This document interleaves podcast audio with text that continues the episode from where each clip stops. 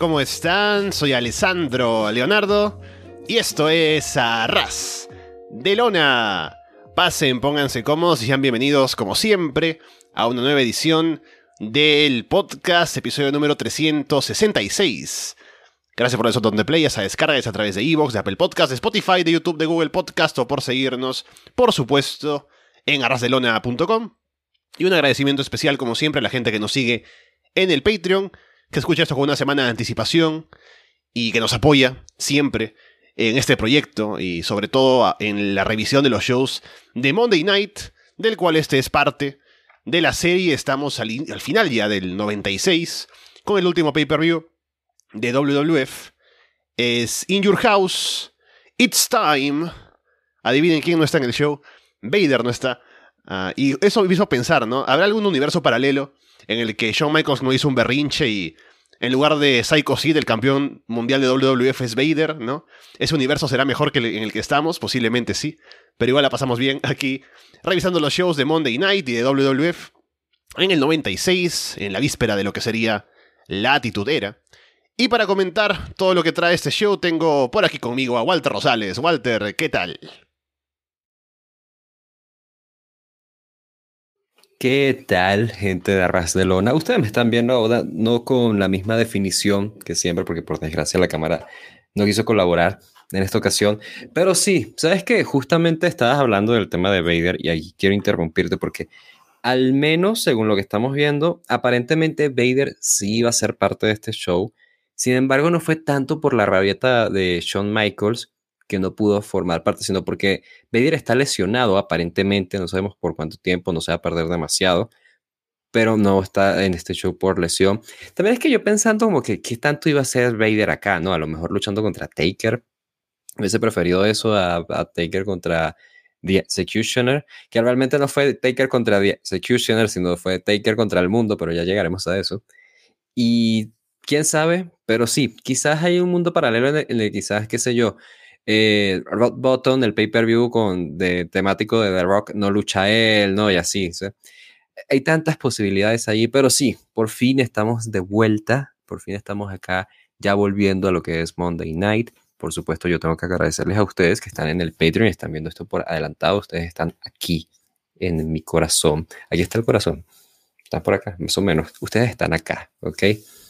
Y las que nos están escuchando en público, ustedes dirán, ¿cómo es eso? Usted, ¿cómo que los de Patreon están escuchando esto una semana por adelantado? Esos son los beneficios que te da estar en el Patreon de Ar Barcelona, así como descuentos en, en Walmart y qué otras cosas tenemos, eh, ¿qué, otros, qué otros convenios tenemos por ahí. Creo que tenemos, tenemos convenios con Airbnb, tenemos descuentos en ah. Airbnb, eh, con Rappi. ¿Y qué, qué, más ofrece estar en el Patreon de Ar Barcelona? Eh, hay que compartir mi código. Yo, me pregunto si, si, comparto mi código de Rappi, eh, así lo podrán utilizar internacionalmente, tal vez se puede, ¿no? ¿Quién sabe? Sí, sí se puede, sí se puede, sí se puede. Te lo digo yo, el Pirata mm. del Caribe aquí te lo confirma que, que sí, sí se puede. Eh, antes, bueno, antes se podía, hoy en día no, no sé qué tanto, pero capaz ya, ya lo hackearon. Estamos desviándonos, el hecho es que ustedes tienen que unirse al Patreon de Arras de Lona, por supuesto. Y sí, este es un pay-per-view que era bastante de trámites, si somos honestos, sin embargo, deja pues algunas cosas divertidas para comentar y por supuesto un main event que nos deja pues mucho a la expectativa de lo que será, lo, bueno, lo que será el tema de, de Royal Rumble, este inicio de 1997 que está como planteando de, planteándose de una forma, al final sabemos que estamos en el futuro que no va a ser necesariamente así, pero ya veremos cómo se desenvuelve. Y también porque es un show curioso porque tenemos presencia de pues, gente de, AAA y en los comentarios en español, que yo vi este show en español, está el rudo Arturo Rivera en comentarios. Y es loquísimo, yo nunca imaginé y yo no sabía esto, ojo, que Arturo Rivera comentó un pay-per-view de WWF junto a Hugo Sabinovich y Carlos Cabrera es, o sea, es que si la, mejor tripleta de comentaristas en la historia.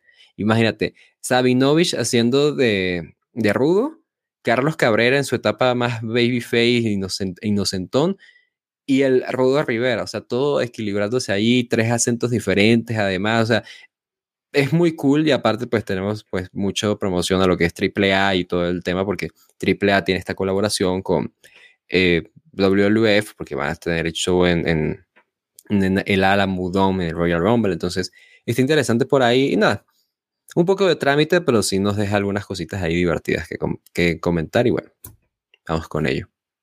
Sí, me llamó la atención también, aunque yo quise verlo en inglés, así que ya si escuchaste algo interesante me lo comentas. El primer combate de la noche es una sorpresa muy grata. Es Flash Funk contra Leaf Cassidy. Eh, Vince se pone a bailar con la entrada de Flash Funk. Funk en un momento intenta saltar a la esquina, pero se resbala, y cuando corrige ya no queda tan limpio. Funk intenta unas head scissors, pero casi lo lanza de cara a la lona. Casi toma el control, lanza a Funk en un belly to belly suplex por encima de la tercera cuerda hacia afuera. Luego le salta encima en un springboard cannonball. Funk esquiva un moonsault desde la segunda cuerda y se recupera. Funk hace una voltereta que termina en patada a la cabeza. Funk aplica un moonsault desde la tercera cuerda, pero cuenta en dos. Intercambian intentos de cobertura. Fong al final aplica el 450 y se lleva la victoria.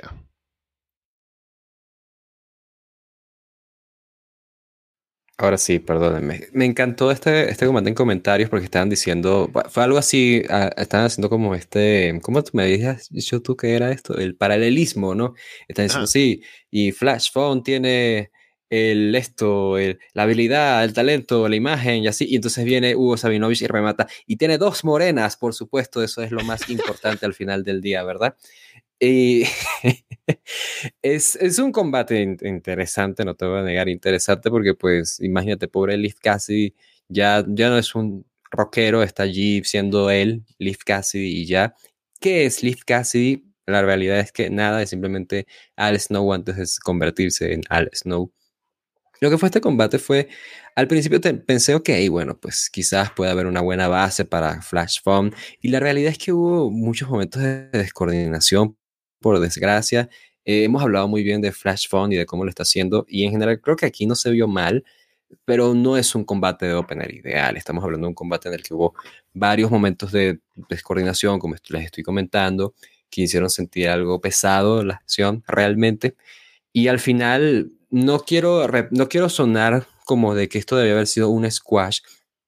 Sin embargo, creo que hubo spots que añadieron un dramatismo, digámoslo, mm, inintencional que no, no, debía de tener este combate. Por ejemplo, cuando Flash aplica un hermoso moonsault, que fue hermoso, por cierto, sobre Leaf y sobrevive, solo para terminar aplicando su, su 450 splash. O sea, al final es como de, esto podía haber terminado desde antes, no, ese, o este spot lo podíamos evitar para precisamente ya llegar al finisher de verdad. O sea, creo que al final no, no lo compré como un buen opener.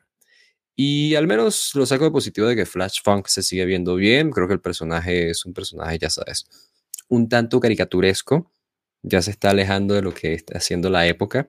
Sin embargo, Flashphone está haciendo un, buen trabajo, está haciendo un esfuerzo legítimo por distinguirse, no solamente ser tu Call Scorpio. Entonces eso es, es, algo positivo, sin embargo, pues va a necesitar de una rivalidad o algo que lo saque y que lo muestre realmente como el buen luchador y talento que es, y no simplemente pues alguien que está destacando porque tiene a dos morenas bailando junto con él. A mí me gustó más que a ti el combate. No fue un gran combate ni nada, pero me llamó la atención porque fue un estilo que no es muy común de ver en WWF en esta época. Es un estilo que tal vez te lo podrías encontrar en WCW porque ellos se arriesgan un poco en esto de traer gente de México y de otros estilos, de Europa, ¿no? Y cada uno lucha de la manera que quiere. cuando en WWF es todo más estructurado como hasta ahora, pero en ese momento mucho más. Y salen ahí Flash Funk y, y Leaf Cassidy, que Cassidy no es el enfoque del combate, porque está ahí para poner over a, Flash Funk, pero aún así salta en sprintboard hacia afuera y demás. Tanto así que yo, no es que de pronto si soy Booker digo, hay que darle un push a Leaf Cassidy, pero lo tendría un poco más eh, bien ubicado al menos en el roster o lo tendría más en, en consideración para tenerlo como un worker en el que se puede confiar, mucho más de lo que era solo como parte de los New Rockers, ¿no? Porque no era nada. Así que me gustó la actuación de ambos, a pesar de que hubo momentos en los que, como dices, hubo algunos problemas de coordinación. Pero al final creo que uno viendo al público cómo va reaccionando con el combate, que es algo que para ellos también es inesperado, ¿no? Eh, el hecho de verlos ahí y que sea un combate tan entretenido y que al final eh, estén contentos con la victoria de Flash Funk y celebren con él y se pongan a bailar, ¿no?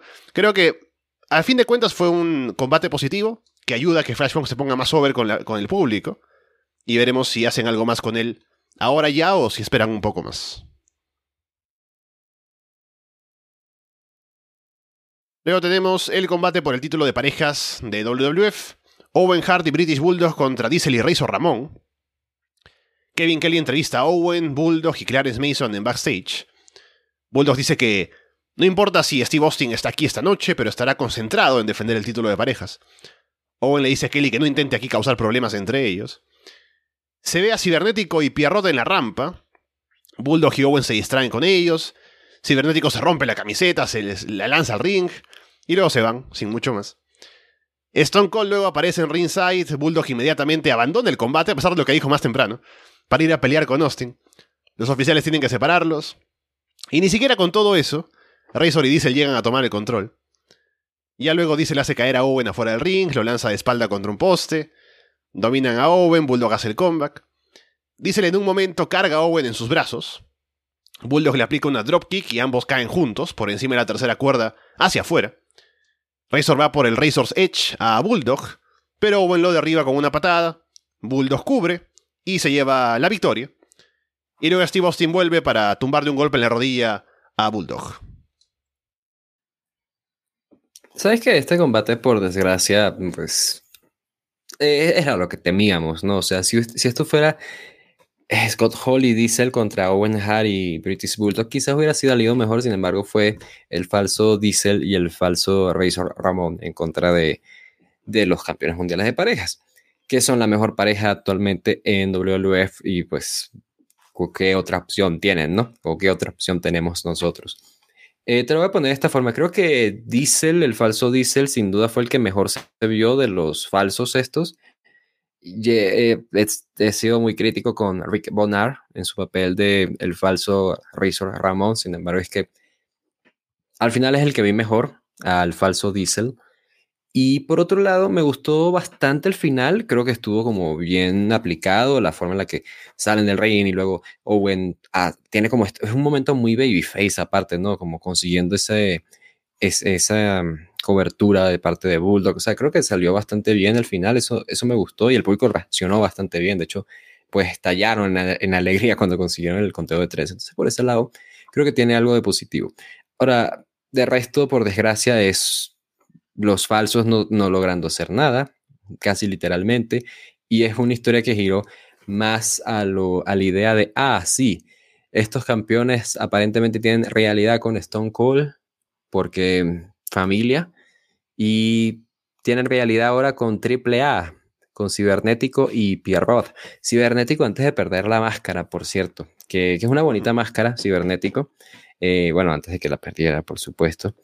Y Pierrot, que es, sí, el Pierrot, es el Pierrot que L.A. Parre le quitó su máscara. Eh, ahorita no tengo su nombre, pero él fue el que, el que sacó todo este gimmick del el Boricua, ¿no? Que volvió de Puerto Rico, dijo que ahora él es Boricua, toda la cosa.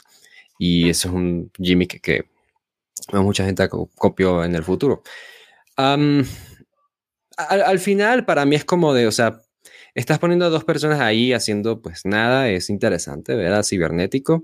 Y hubo, pues por supuesto, promoción ahí en comentarios que, ah, mira, que Pierrot es el campeón de campeones de AAA, que ganó el, cinturón y qué sé yo. Es como que, ah, ok.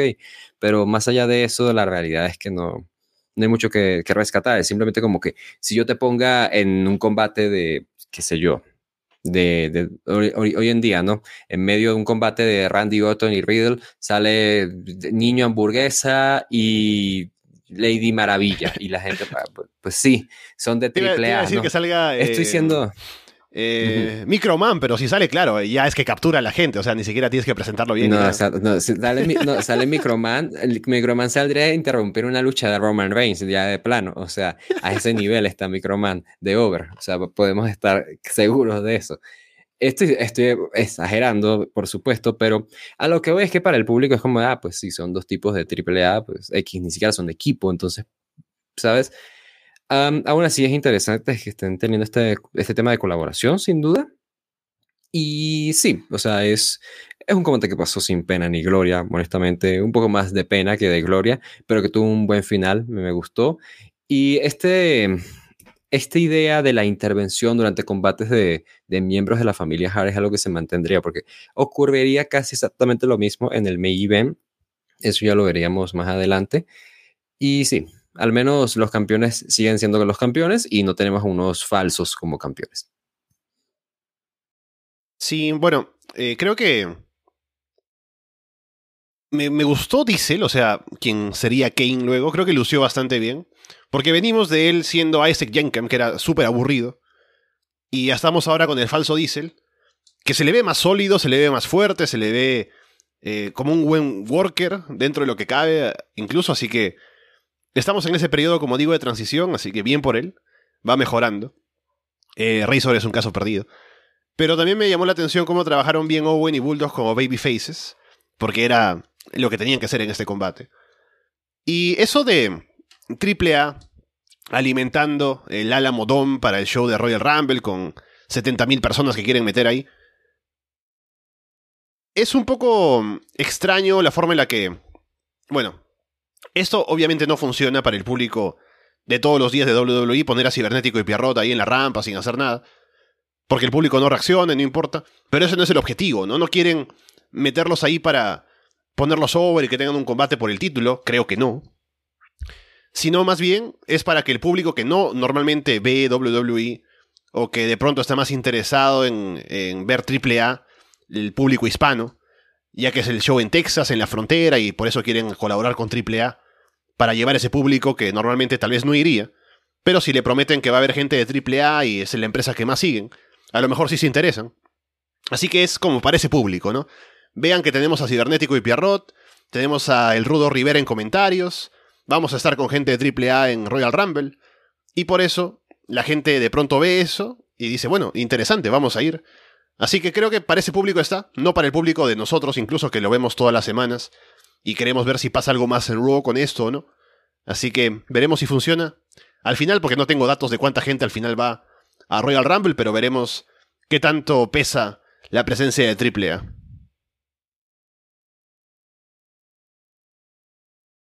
Luego se ve a la Nation of Domination chateando en backstage, ya sabemos que esto es que los luchadores están atrás, que le dictan a gente en la computadora que escriban.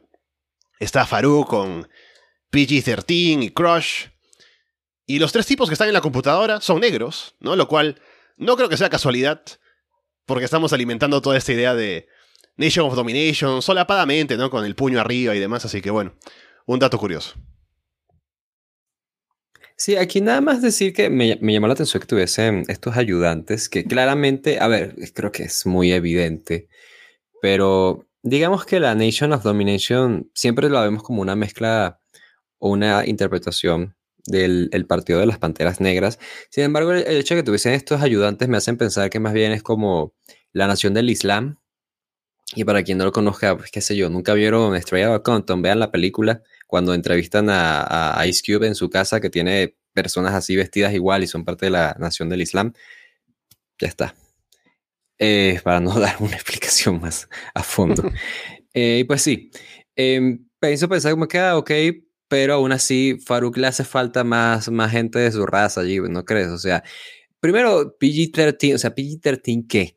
O sea, PG-13, uno de ellos es literal hijo de Bill Dundee, ¿de qué estás hablando? ¿no? O sea, no pueden ser más blancos.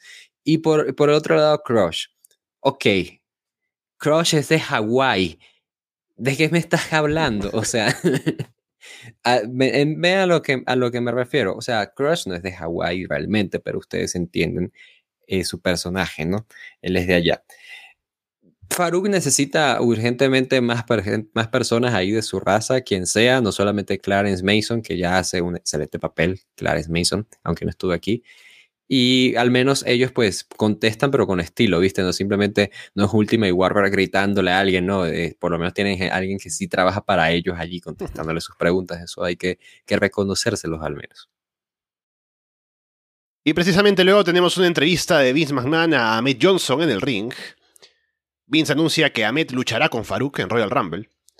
Ahmed dice que lo perdió todo debido a la lesión que sufrió. Perdió a su novia, su carro, su casa. ¿Por qué por la lesión va a perder todo eso? ¿no? Sobre todo la novia, que sí es una mala mujer, no lo va a apoyar cuando está lesionado, pero bueno. Eh, todo, de eso, eh, culpa a Farouk de todo esto, ¿no? Ese es el resumen. Lo único que tiene ahora es a los fans y le hará pagar a Farouk por lo que le hizo. La Nation of Domination interrumpen, hablando desde la tribuna. Farouk dice que Ahmed es la razón por la que su gente sigue atrasada 50 años. Los tipos a los que más odia son los tíos Tom como Ahmed. Esperará estar frente a una gran audiencia en el Rumble para encargarse de Ahmed. Y cuando hablen de una tierra prometida, hablarán de Farouk y hará todo lo necesario para llevarlos allí. Ahmed vuelve con el cántico de You're Going Down, la gente acompaña y tenemos ese combate para el Rumble. Y aquí yo me gustaría aclarar que es, ¿qué es eso del tío Tom? Bueno, el tío Tom, eso es un término derogativo eh, utilizado en Estados Unidos, evidentemente, para referirse a, las personas negras que están... Em, ¿Cuál es, cuál es la, la, la, palabra que busco? Como que se están conformes. Con los blancos eh, y en, o sea, para perjudicar a la, raza negra en general, ¿no? Una cosa así. E, exactamente, sí. Eh, por ejemplo, eso, eso viene de una historia, un libro, me parece, en donde se habla del el tío Tom, que es un personaje que es un esclavo, el cual está bastante contento con su situación de esclavitud. Entonces, ya les digo, eh, de ahí está todo el tema de, de Farouk y de Ahmed, que yo a mí me estaba pareciendo bastante interesante cuando estaba tomando este, este rumbo, ya ustedes lo, lo saben.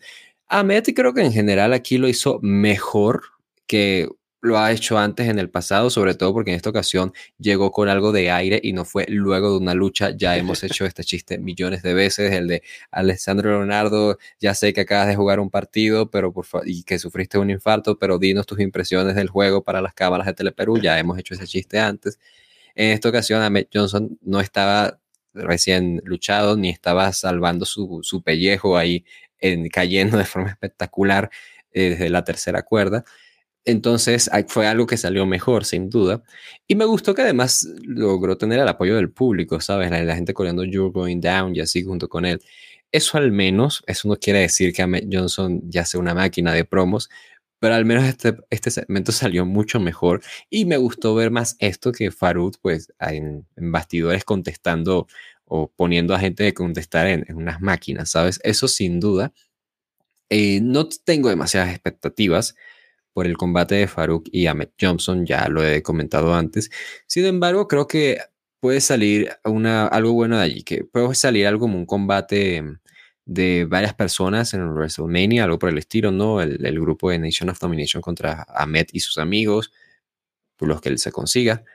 Y tal vez podríamos tener, pues, precisamente una realidad un poco más encendida, porque al final es un contenido más amplio que, más amplio que simplemente, pues, Faruk llegando y queriendo vencer a Matt Johnson, pues porque sí, ¿no? Eh, hay algo más de conexión ahí, hay algo más de sustancia, eso me agrada. Y bueno, yo creo que fue un, buen segmento. Eh, creo que al menos Ahmed salió mejor, entonces eso lo saco, de, lo saco muy de positivo, sin duda. Sí, igual que tú, pienso que estuvo mejor porque a Ahmed se le entendió la promo. Lo que sí, a ver qué tal sale el combate en Royal Rumble, porque no sé cómo es que continúa esto, pero lo que sí sé es que Ahmed y Farouk en realidad no se llevaban bien. Entonces hay problemas al trabajar juntos. Y no sé qué tanto puedan colaborar para hacer un buen combate en el Rumble o si algo va a pasar. Pero ya veremos cuando lleguemos allí. Título intercontinental en juego Hunter Hearns Hemsley contra Mark Mero. Durante el video hype para este combate, debe ser la primera vez que escucho que le dicen Triple H a Hunter. Hunter ahora entra con el himno a la alegría, lo cual es un mucho mejor tema de entrada que el anterior. Hay un par de momentos al inicio en los que no se coordinan muy bien. Hunter en ringside usa a Sable como escudo y ataca a Mero a traición. Hunter intenta usar una silla, pero el referee se la quita. Hay algunos cortes durante la transmisión, dicen que por problemas técnicos. Hunter domina, usa la cuerda en un abdominal stretch. El referee lo ve, le patea la mano, Hunter empuja al referee, que es Earl Hepner, y Earl lo empuja de vuelta. Un spot como de Ric Flair, que queda bastante bien para meter al público. Mero aplica una super huracán rana. Mero luego sube a la esquina para la Wild Thing. Hunter empuja al referee a las cuerdas y lo hace caer. Mero luego va por un lariat, Hunter esquiva y el golpe le cae al referee. Hunter intenta golpear con el cinturón, pero Mero lo evita. Luego aparece Goldust. Quiere golpear a Hunter con el título, pero Hunter esquiva y le cae el golpe a Mero. Luego Goldust sí golpea a Hunter, y deja a ambos tumbados afuera del ring. Según dicen, nos dicen porque no lo hemos visto, parece que Triple H hizo algo con... o se acercó a Marlina o algo, no sé. El referee se levanta y cuenta, Mero llega a entrar al ring, Hunter no, así que Mero gana por conteo afuera, y por eso Hunter retiene. Mero mete a Hunter de vuelta al ring, le aplica la Wild Thing, Mero también se lleva el título, a pesar de no haberlo ganado. Goldas luego viene a golpear a Hunter de nuevo en la rampa cuando se está yendo y... Bueno, tenemos esto por ahí. Mero se llevó el título, aunque no es campeón, y Goldas va por Hunter. Y esto es una es decepcionante, ¿sabes? Eh, creo que por fin estamos como viendo un combate entre Hunter y Marmero en condiciones, el público está metido, un poco, no sé, como repetitivo, y había mucho demasiado de wrestling clásico, ya sabes, como eh, Hunter aplicando el Flying Nothing, por ejemplo, ¿no? ¿Sabes, ¿Sabes qué es el Flying Nothing, Alessandro? Es mm. cuando alguien que jamás se subiría en la tercera cuerda, se sube a la tercera o segunda cuerda y pones los brazos así para aparentemente hacer, ¿qué, ¿qué, vas a hacer? No, no lo sabes, nunca, nunca había hecho esto en su vida, vamos a ver qué sale y pega un brinquito y lo, lo recibe la otra persona con el pie levantado. Ese es el Flying Nothing. Eh, tal cual, o sea, fue como demasiado de ese relleno, digámoslo así. Y aún así, creo que te digo, un, combate que el público estaba metido, que en general Mero estaba luciéndose bien y pues precisamente Hunter está haciendo un papel de heel bastante bueno, metiendo al público precisamente con todo el tema del dominio. El final me parece creativo, o sea, es sorpresivo al menos la parte de Gold apareciendo allí, evitando todo esto y cuida a Mero de cierta forma, aunque es igualmente, insisto, decepcionante porque estamos viendo un combate que llevamos como meses buscando que se dé de forma apropiada, más prolija, y no ocurre, simplemente no ocurre.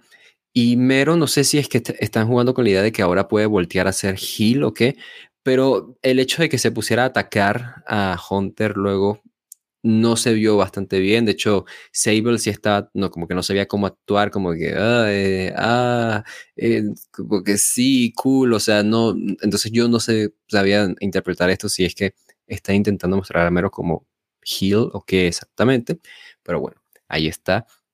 Hunter al final me gusta más como, como campeón, sin duda, pero hubiese, yo quería ver y darle una oportunidad a Marmero como campeón intercontinental. Lo que pasa es que se metió en toda esta historia con Hunter y Mr. Perfect y pues hemos dado bastantes vueltas, sobre todo por todo el tema de la salida de Mr. Perfect y así. Ahora con Goldust en la ecuación, pues ya digo que Goldust lo quemaron bastante rápido, es como que hicieron todo lo que se les ocurrió con él.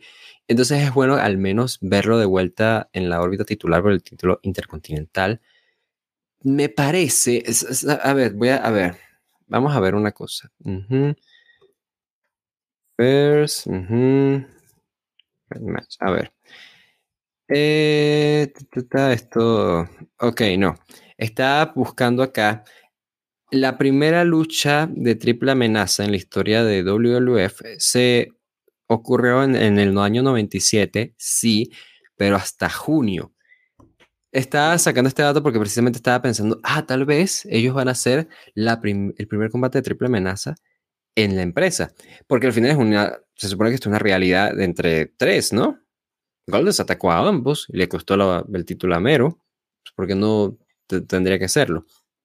Al final ya vemos que no, todavía vamos a tener que esperar para que se dé ese tipo de combate. Entonces, estoy decepcionado por ese lado. Creo que fue un combate que estaba haciendo pues su papel, tal cual como estábamos esperando un combate de Hunter y Marmero de nuevo en condiciones, porque ya se habían enfrentado antes.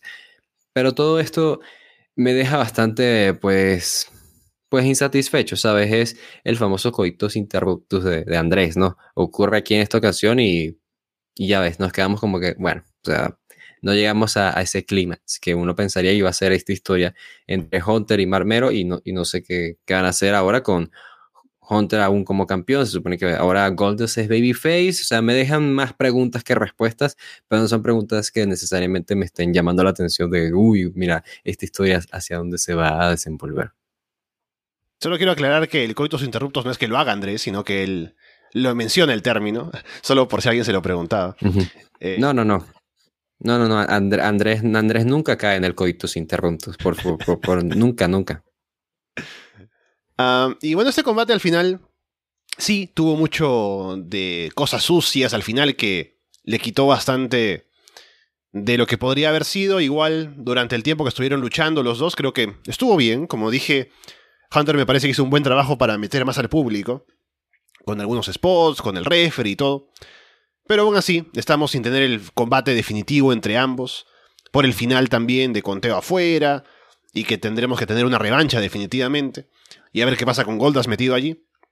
Como tú, creo que no es que sea muy interesante de ver, pero al menos hay movimiento en esa división y tanto Hunter como Mero como Goldas son personajes que se han cuidado bien, que han lucido fuertes, que el público está interesado en ver al menos. Así que la disputa por el título por lo menos tiene gente que tiene cierta importancia en el roster. Así que, bueno, ya veremos cómo se acomoda todo. Doc Hendricks entrevista a Psycho Sid, el campeón, en backstage. Se muestra cómo Shawn Michaels fue a atacar a Sid hoy más temprano cuando lo estaban entrevistando afuera. Bret Hart también apareció para detenerlo y Sid aprovechó para golpear a Bret por la espalda. Sid dice que eso le pasa a la gente que se mete en sus asuntos, así como le pasó a José Lotario. Y Sid hace la ecuación, dice que Sean le ganó a Brett, él le ganó a Sean, así que será fácil que él le gane a Brett también. Las promos con matemáticas nunca salen bien. Eh, ya, ya hemos comprobado esto en el pasado, presente y lo seguiremos comprobando en el futuro. Eh, sí, es que me llama demasiado la atención el loot de... no, te, no te he dicho eso. Sí, se ve como a veces no parece la persona más amenazante y loca del mundo, ¿sabes? Es difícil tomarlo en serio cuando está con, su gorrita así puesta hacia atrás, ¿no? Parece como, qué sé yo, parece como uno de los de los, los ¿cómo se llama? la película esa de que de Hollywood de los tres ninjas, ¿sabes? Como parece un oh. niño de, una película de los 90, ¿sabes? Eh, pero es de gigante de dos metros y me podría matar, ¿no? Eh, sí, o sea, yo creo que es raro, me distrajo muchísimo. Psycho Sid es, rarísimo, o sea, estamos de acuerdo que lo es y tú dices, no, no comprendo, pero así siendo allí, está, es el campeón mundial de esta empresa y lo va a seguir siendo por un tiempo, entonces es, es, es un fenómeno, definitivamente, Psycho ¿no crees? Eh, me distraje tanto que al final no, no, no presté atención a la promo, pero creo que lo que dijo tuvo sentido al menos eso espero, no le salieron mal los cálculos. Eh, me gustó porque su, lógica era muy como del mundial, ¿no? O sea, sí, claro, si Brasil le gana a, Alemania en fase de grupos, entonces, pero si Alemania le gana entonces a Argentina allí, entonces en octavos de final quiere decir que entonces Brasil sí le podría ganar a Argentina porque Brasil le ganó acá. Entonces, como que buena su lógica. Eh, no sé si necesariamente eso, pues, sea así de aplicable en el, en el wrestling, pero quiero pensar que al menos tuvo algo de sentido lo que dijo, entonces eso es un avance, estamos teniendo un progreso con Psycho Sid, eso es de aplaudir. Y, no sé, me distrae demasiado Psycho Sid y su gorrito. Y lo más importante de esta promo es que nos muestran en ese video del ataque previo de más temprano, que afuera de la arena hay como un espacio en el que hay como un pozo, o sea, imagínense que está la arena, ¿no? Para ingresar al, al show y demás. Y que afuera hay como una...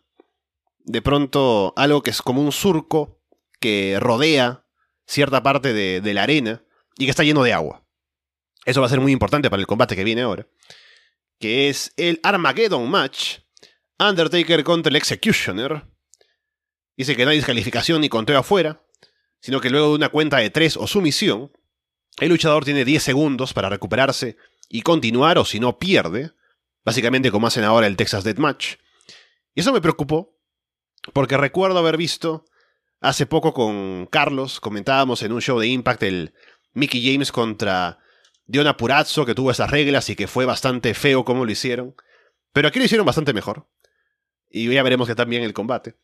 Taker se lanza a atacar a Executioner al inicio. Taker domina hasta que salen del ring. Paul Bear golpea a Taker en la espalda con la urna. Taker no vende. Pero Executioner aprovecha la distracción. Taker intenta lanzar a Executioner contra el piso descubierto afuera. Mankind tiene que llegar a detenerlo, pero se tropieza, así que disimula un poco atacando las piernas de Taker. Taker se encarga de Mankind y Executioner al mismo tiempo. Taker lanza a Mankind y lo hace atravesar la ventana de la casa en el escenario por lo de In Your House. Luego lo trae de vuelta a través de la puerta. Taker Executioners casi tumban la casa entera. La gente de seguridad viene a detener a Mankind en el ring. Taker y Executioner se van peleando hacia afuera de la arena. Se ve bastante gente que va saliendo ahí para ver cómo se pelean. No nos muestran qué pasa afuera. Mientras tanto, le ponen una camisa de fuerza a Mankind en el ring. Luego la cámara llega a mostrar cómo Taker lanza Executioner afuera de la arena y lo hace caer sobre ese pozo que les decía, ¿no? De agua. Y es gracioso porque lo deja caer, luego Taker se va y se ve Executioner como que mojado luego, ¿no? Diciendo, ah, tengo que salir de acá y caminando entre el agua, ¿no? E incómodamente para volver al ring. Luego Taker voltea, o más bien vuelve a golpear a Mankind con la camisa de fuerza puesta. Executioner vuelve mojado al ring. Taker le aplica el Tombstone Pile Driver, cuenta de 3. Y luego cuenta de 10 inmediatamente, así que no pasó nada con el gimmick. Primera, primer intento, primera. Y ya gana Taker. Así que ahí está encargándose tanto de Executioner como de Mankind.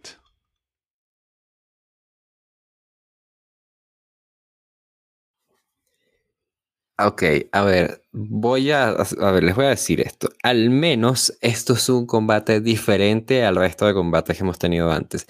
No me pueden decir que ese combate se ha parecido a los últimos Mankind contra Taker, definitivamente. Aún así, fue otra vez un Mankind contra Taker, porque sí, esto volvió a ser un Mankind contra Taker. Tal vez en el título diga que The Executioner luchó, pero realmente Terry Gordy apenas hizo cosas durante este combate. Estoy diciendo algo duro, por supuesto que hizo cosas y se llevó bombs y se sacrificó lanzándose en el pozo de agua y todo lo que tú quieras, sí.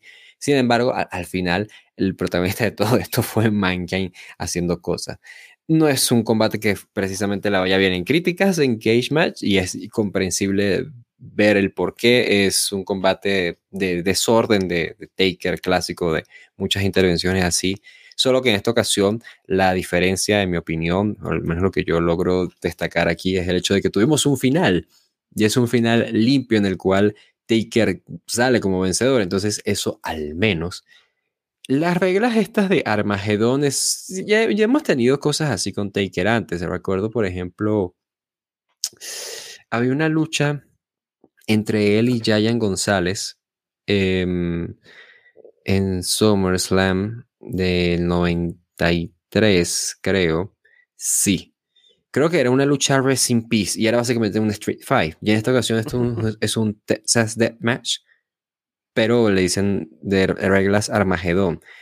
Entonces, te digo, está intentando hacer cosas con Taker al final del día y yo los eh, siento que al final estamos volviendo con esto, estoy teniendo flashbacks negativos de cuando lo veíamos luchando contra Kama Mustafa y contra Mabel y gente que francamente él no debería estar perdiendo el tiempo porque claramente es, alguien que debería estar en el main con el buen rendimiento que ha tenido y, y sobre todo teniendo todo este desastre que hemos tenido en cuanto a la historia de Sean y de Bret Hart, de, si sí, pero no, de si se enfrentan o no. Entonces, es frustrante por ese lado. Aún así hubo momentos de comedia inintencionada, pues muy buenos, como Mankind tropezándose e intentando llegar al pie de Taker y Taker teniendo que vender que le están golpeando la pierna porque claramente Mankind se tropezó y no llega con él. Eh, Terry Gordy en general, ¿sabes? Intentando pues llevar el combate.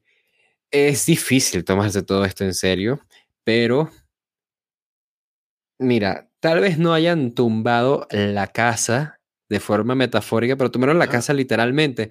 Entonces, al, menos algo de ahí puedo sacar de positivo y pues ojalá ya esto sea el fin, ¿no? O sea, ¿qué, qué más, qué, qué, más van a hacer con Mankind y Taker? O sea, ya es del colmo, ya esto se puede terminar de una buena vez por todas y, y espero, pues ya, definitivamente vamos a empezar el, el 97 sin una realidad entre Taker y Mankind. Sí, al menos fue divertido, o sea, no fue un buen combate, pero me divertí. A pesar de que Terry Gordy no estaba haciendo demasiado bien las cosas, hacía lo que podía. Mankind vino a meter un poco más de acción. Rompieron la casa y fueron al pozo, así que al menos hubo algo allí para ver. Y hubo el final, como dices.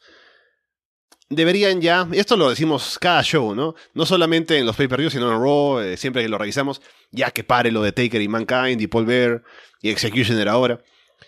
Y hay que pensar que en el 97 todavía viene el King of the Ring, ¿no? Aunque no, no, estoy equivocado, ese es el 98. Así que aún continúa esto, pero a lo mejor habrá pausas en medio con Taker y Mankind. Pero bueno, al menos tuvimos este combate ya con un final limpio, eh, entre comillas, o sea, un final definitivo, mejor dicho. Y no creo que vuelvan directamente a, este, esta rivalidad todavía, porque viene el Rumble, entonces van a participar allí, seguramente. Y la rivalidad puede esperar. Ahora en el camino a WrestleMania, que sabemos que Taker va a estar ocupado con otras cosas. Pero bueno, eh, ya se vio Executioner entonces en ese combate con Taker que tanto promocionaban. Y con el desempeño que tuvo, no creo que estén interesados en hacer mucho más con el Executioner. Pero veremos qué pasa. Doc Hendricks entrevista a Bret Hart en backstage. Repiten nuevamente la pelea esta mañana con Sid y Sean. Bret habla de cómo Sean es capaz de querer arruinar su momento. Admite que cometió un error al darle la espalda a Sid. Sean ya no es quien importa ahora, sino Sid, el campeón, y se encargará de él. De pronto suena la música de Sean para que salga a la mesa de comentarios para el main event, y Brett se molesta con la interrupción. Dice que está harto de Sean y que cuando gane el título estará ansioso por luchar con Sean el próximo mes. Vamos con el combate entonces, el main event, título. No, creo que ah. al igual más o menos siguiendo. Ah, perdóname. No, no, es que te, esperaba, pero como creo que hay un retraso. estamos, estamos muy atrasados, aparentemente. Sí, sí, sí, sí. Yo nada más creo que siguiendo la misma línea de Psycho Sid, creo que fue una promo en la cual básicamente Brett está pues lanzando como argumentos con sentido, eh, bastante eh, como, con mucha energía, eso es destacable, siempre estas termina siendo al final las mejores promos de Bret Hart, en mi opinión. Entonces eso salió bien y, o sea, la forma en la que están vendiendo esto, siento que también es mucho como cuando estaban vendiendo el, el Diesel contra Bret Hart, ¿no? Como, casi como un combate de MMA, ¿no? Eh, de hecho, el, el póster del, del evento, Dios mío, ¿qué pasó? ¿Qué pasó? ¿Te ¿Qué pasó? ¿Me, me, oyes? Sí, sí. Ah, ¿Me ves? ¿Me oyes? Sí, te escucho. Pero más bien, ¿sabes qué? Te voy a colgar para que entres otra vez porque hay mucho atraso, así que entra otra vez. Ajá, ¿qué tal? ¿Me escuchas? Sí, te escucho, te escucho. A ver. Ya, vamos a pasar, vamos a saltarnos la promo, ¿no? Una vez. ok. Vamos con el main event. Espera que te tengo la cámara puesta a ti. Main event, título de WWF. Psycho Sid contra Bret Hart. John habla de cómo Bret siente que es mejor que todos los demás. Luego dice que Sid es el. Esa es una gran línea. Porque le preguntan a John, ¿no? ¿Qué opinas de Psycho Sid, el campeón? Y dice que Sid es el equipaje más caro que hay en WWF. Porque todos los demás tienen que cargarlo. Ya luego en el combate, Sid le da la espalda a Brett para entregarle el título al referee y Brett aprovecha para atacar por la espalda, vengándose por lo demás temprano. Sid usa su, fuerza para sacar ventaja cuando intercambian golpes. Brett lanza a Sid de espalda contra un poste afuera. Brett domina atacando la espalda baja. A pesar de todo, lo que uno pueda creer de Sean. Sean está bien en comentarios, hasta cierto punto. También pone over a Brett. Brett le quita la protección a una esquina. Brett va por el sharpshooter, pero Sid lo empuja con las piernas afuera del ring. El referee se queda con Sid adentro. De pronto Steve Austin aparece para atacarle la pierna izquierda a Brett. British Bulldog y Owen Hart vienen para detener a Stone Cold. Los oficiales lo separan y se lo llevan. Sid como que tiene dudas sobre si debería aprovecharse de la situación. Sid levanta a Brett para un Power Slam. Brett se va a bajar para empujar a Sid contra la esquina expuesta. La idea es que Sid gire para que Brett se golpee ahí. O sea, imagínense, ¿no? Tiene Sid a Brett sobre el hombro. Lo va a llevar a la esquina. Brett se baja y empuja a Sid, ¿no? Le sale muy mal la primera vez, como que Sid se resbala y no queda bien, así que tienen que hacerlo una segunda. Brett se golpea en la esquina. Sid aplica un choke slam, pero cuenta en dos. Brett y Sid terminan afuera del ring, frente a la mesa de comentarios. Brett agarra la silla de Sean, Sean lo invita a que se la lleve. Sid ataca a Brett por la espalda.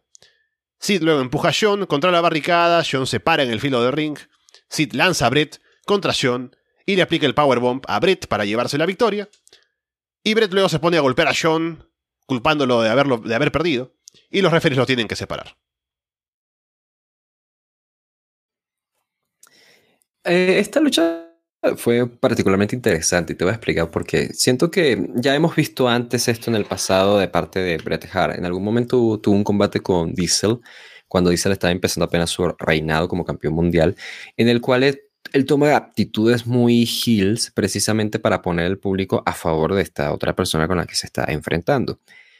Eso se sintió mucho aquí en este combate con Bret Hart dominando a Psycho Sid de una forma inteligente, por supuesto, porque al final es un monstruo eh, y, tiene que ser creíble como este golpeador, este luchador, ¿no? Más en, el sentido más puro de la palabra, termina dominando a este, este monstruo, este psicópata, aunque mejor dicho.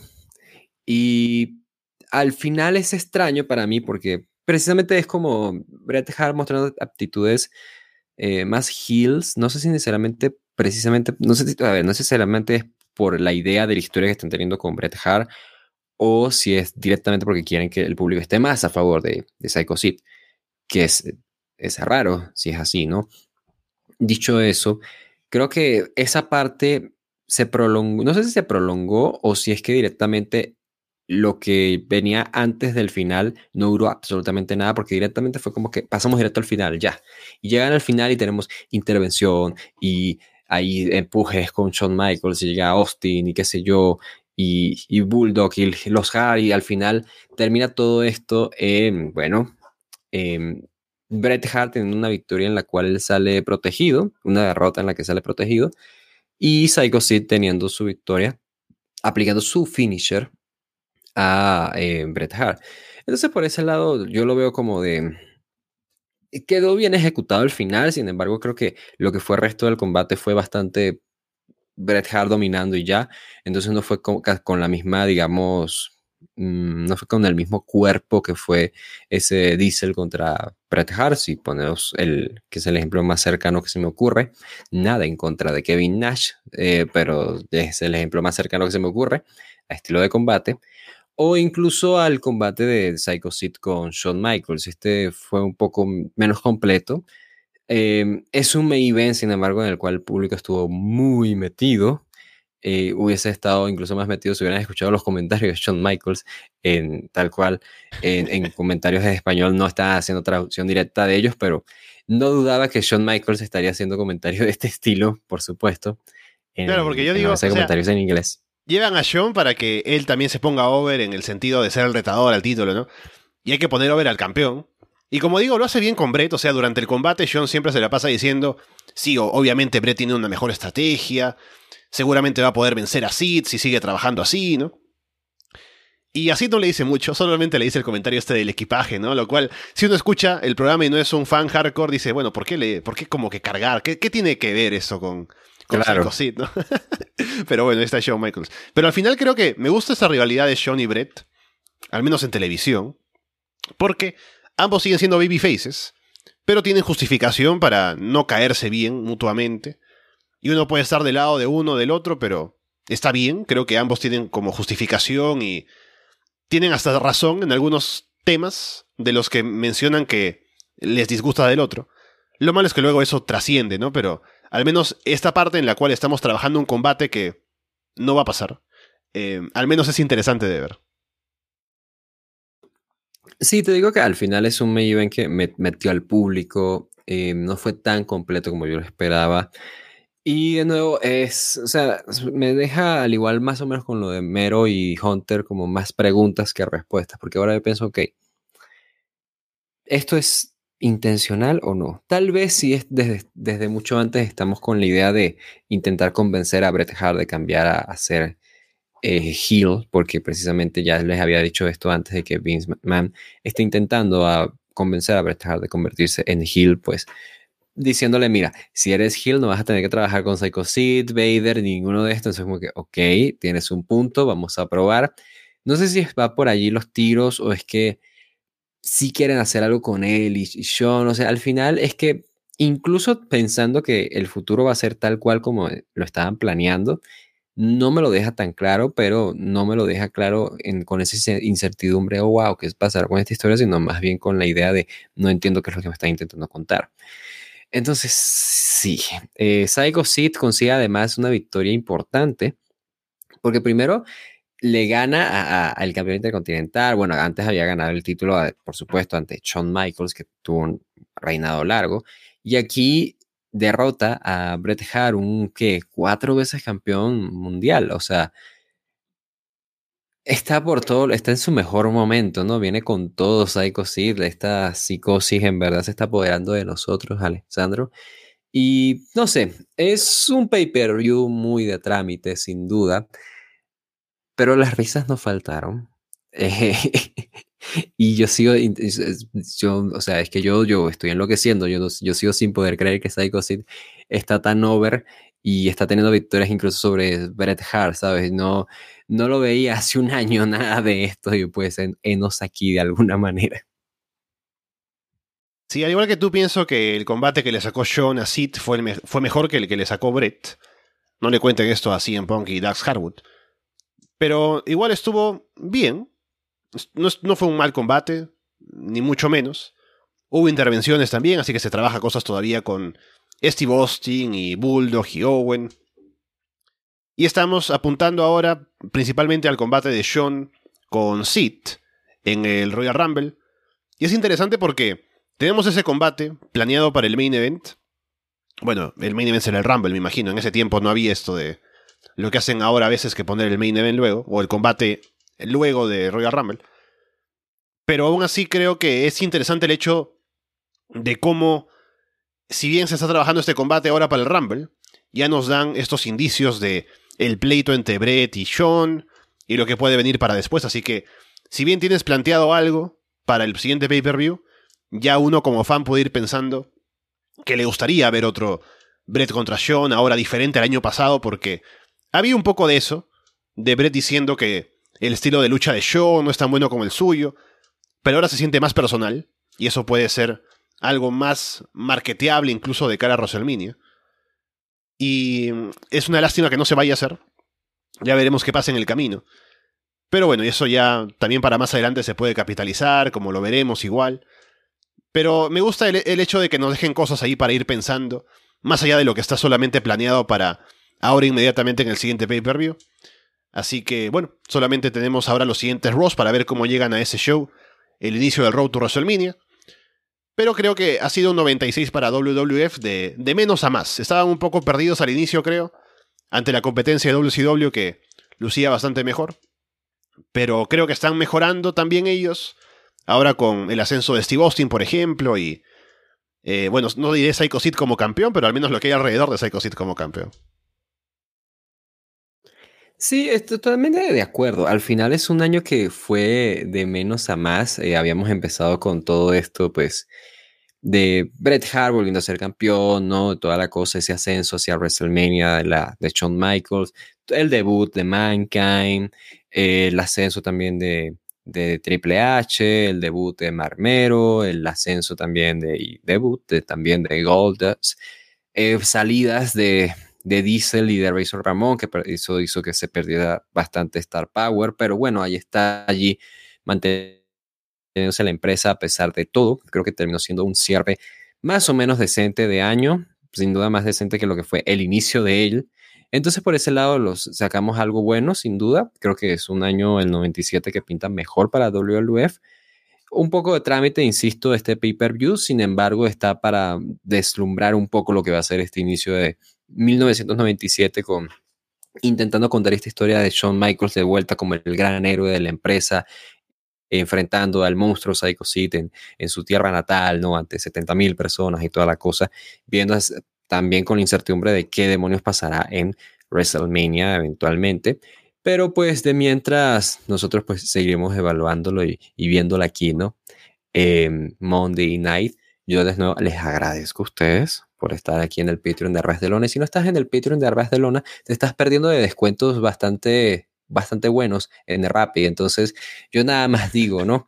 La gente va a, la gente va a terminar pensando que eso es verdad y entonces va a decir luego desde un hey, ¿por qué no, por qué no me sirve el código? ¿Cuál? Y yo, ¿cuál código? Y entonces vamos a entrar en un tema de demanda por fraude y así, muy grave. Entonces, quiero aclarar que en mis opiniones no son las opiniones de Arras de Lona y también aclarar que no estamos ofreciendo descuentos en Rappi, pero ser parte del Patreon de Barcelona mejora tu vida significativamente, te da 5 centímetros más de estatura, eh, mejora tu rendimiento sexual.